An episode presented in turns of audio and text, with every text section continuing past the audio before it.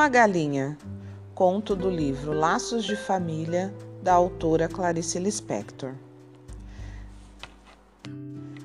Era uma galinha de domingo, ainda viva, porque não passava das nove horas da manhã. Parecia calma. Desde sábado, encolhera-se num canto da cozinha. Não olhava para ninguém, ninguém olhava para ela. Mesmo quando a escolheram, apalpando sua intimidade com indiferença, não souberam dizer se era gorda ou magra. Nunca se adivinharia nela um anseio. Foi, pois, uma surpresa quando a viram abrir as asas de curto voo, inchar o peito e, em dois ou três lances, alcançar a murada do terraço. Um instante ainda vacilou, o tempo da cozinheira dar um grito, e em breve estava no terraço do vizinho de onde, em outro voo desajeitado, alcançou um telhado. Lá ficou em adorno deslocado, hesitando ora num, ora noutro pé. A família foi chamada com urgência e, consternada, viu o almoço junto de uma chaminé. O dono da casa, lembrando-se da dupla necessidade de fazer esporadicamente algum esporte e de almoçar, vestiu radiante um calção de banho e resolveu seguir o itinerário da galinha. Em pulos cautelosos, alcançou o telhado, onde esta, hesitante e trêmula, escolhia com urgência outro rumo. A perseguição tornou-se mais intensa. De telhado a telhado foi percorrido mais de um quarteirão de rua. Pouco afeita a uma luta mais selvagem pela vida, a galinha tinha que decidir por si mesma os caminhos a tomar sem nenhum auxílio da sua raça. O rapaz, porém, era um caçador adormecido, e por mais ínfima que fosse a presa, o grito da conquista havia soado. Sozinha no mundo, sem pai nem mãe, ela corria, arfava, muda, concentrada. Às vezes, na fuga, pairava ofegante num beiral de telhado, e enquanto o rapaz galgava outros com dificuldade, tinha tempo de se refazer por um momento, e então parecia tão livre, estúpida, tímida e livre, não vitoriosa como seria um galo em fuga. Que é que havia nas suas vísceras que fazia dela um ser? A galinha é um ser. É verdade que não se poderia contar com ela para nada. Nem ela própria contava consigo, como o galo crê na sua crista. Sua única vantagem é que havia tantas galinhas que, morrendo, uma surgiria no mesmo instante, outra tão igual como se for a mesma.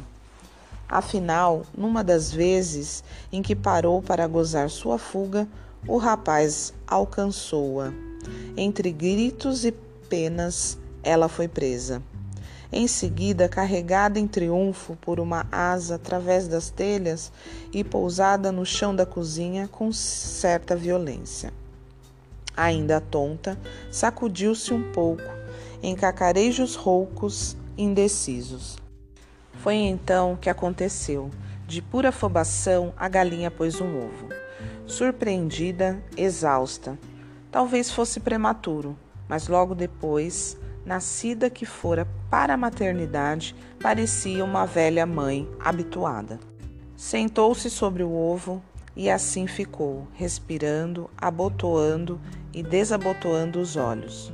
Seu coração, tão pequeno num prato, solevava e abaixava as penas, enchendo de tepidez aquilo que nunca passaria de um ovo. Só a menina estava perto e assistiu a tudo estarrecida Mal, porém, conseguiu desvencilhar-se do acontecimento, despregou-se do chão e saiu aos gritos. Mamãe, mamãe, não mate mais a galinha, ela pôs um ovo, ela quer o nosso bem. Todos correram de novo à cozinha e rodearam mudos a jovem parturiente, esquentando seu filho. Esta não era nem suave nem arisca, nem alegre nem triste. Não era nada. Era uma galinha o que não sugeria nenhum sentimento especial. O pai, a mãe e a filha olhavam já há algum tempo, sem propriamente um pensamento qualquer. Nunca ninguém acariciou uma cabeça de galinha. O pai, afinal, decidiu-se com certa brusquidão. Se você mandar matar esta galinha, nunca mais comerei galinha na minha vida. Eu também, jurou a menina com ardor. A mãe, cansada, deu de ombros. Inconsciente da vida que lhe for entregue, a galinha passou a morar com a família. A menina, de volta do colégio, jogava a pasta longe, sem interromper a corrida para a cozinha.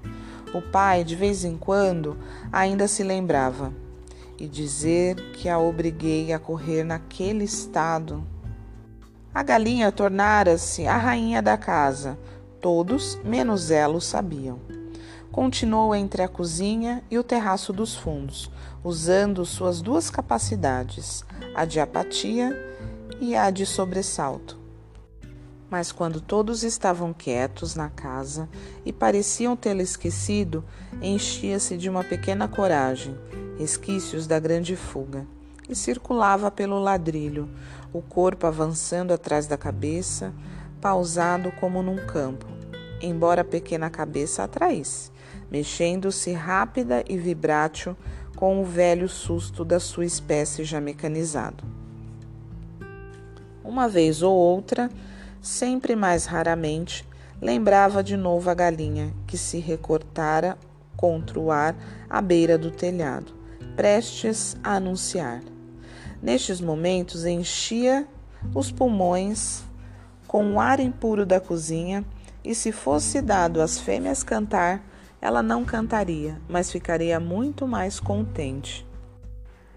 Embora nesses instantes a expressão de sua vazia cabeça se alterasse. Na fuga, no descanso, quando deu à luz ou bicando o milho. Era uma cabeça de galinha a mesma que fora desenhada no começo dos séculos, até que um dia mataram-na, comeram-na e passaram-se anos.